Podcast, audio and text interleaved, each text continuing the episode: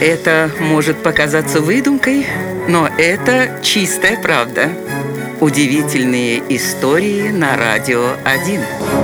Настоящей современной потемкинской деревней можно считать населенный пункт Кинжандун. Он находится на границе Северной и Южной Кореи и с 1950 года служит мощным орудием северокорейской пропаганды.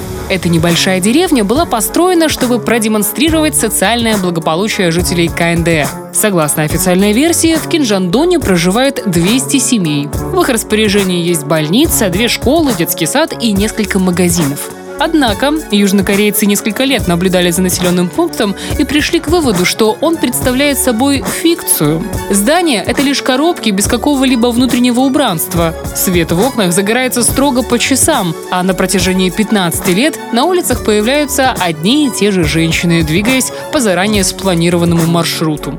Тому же, несколько лет из динамиков, установленных на зданиях Кинжандона, звучали патриотические марши и антизападная пропаганда. Южнокорейцы отвечали на это, включая популярнейший кей-поп. В итоге шум на границе стал настолько невыносимым, что по негласному соглашению обе стороны прекратили музыкальную битву. Вот такая вот удивительная история.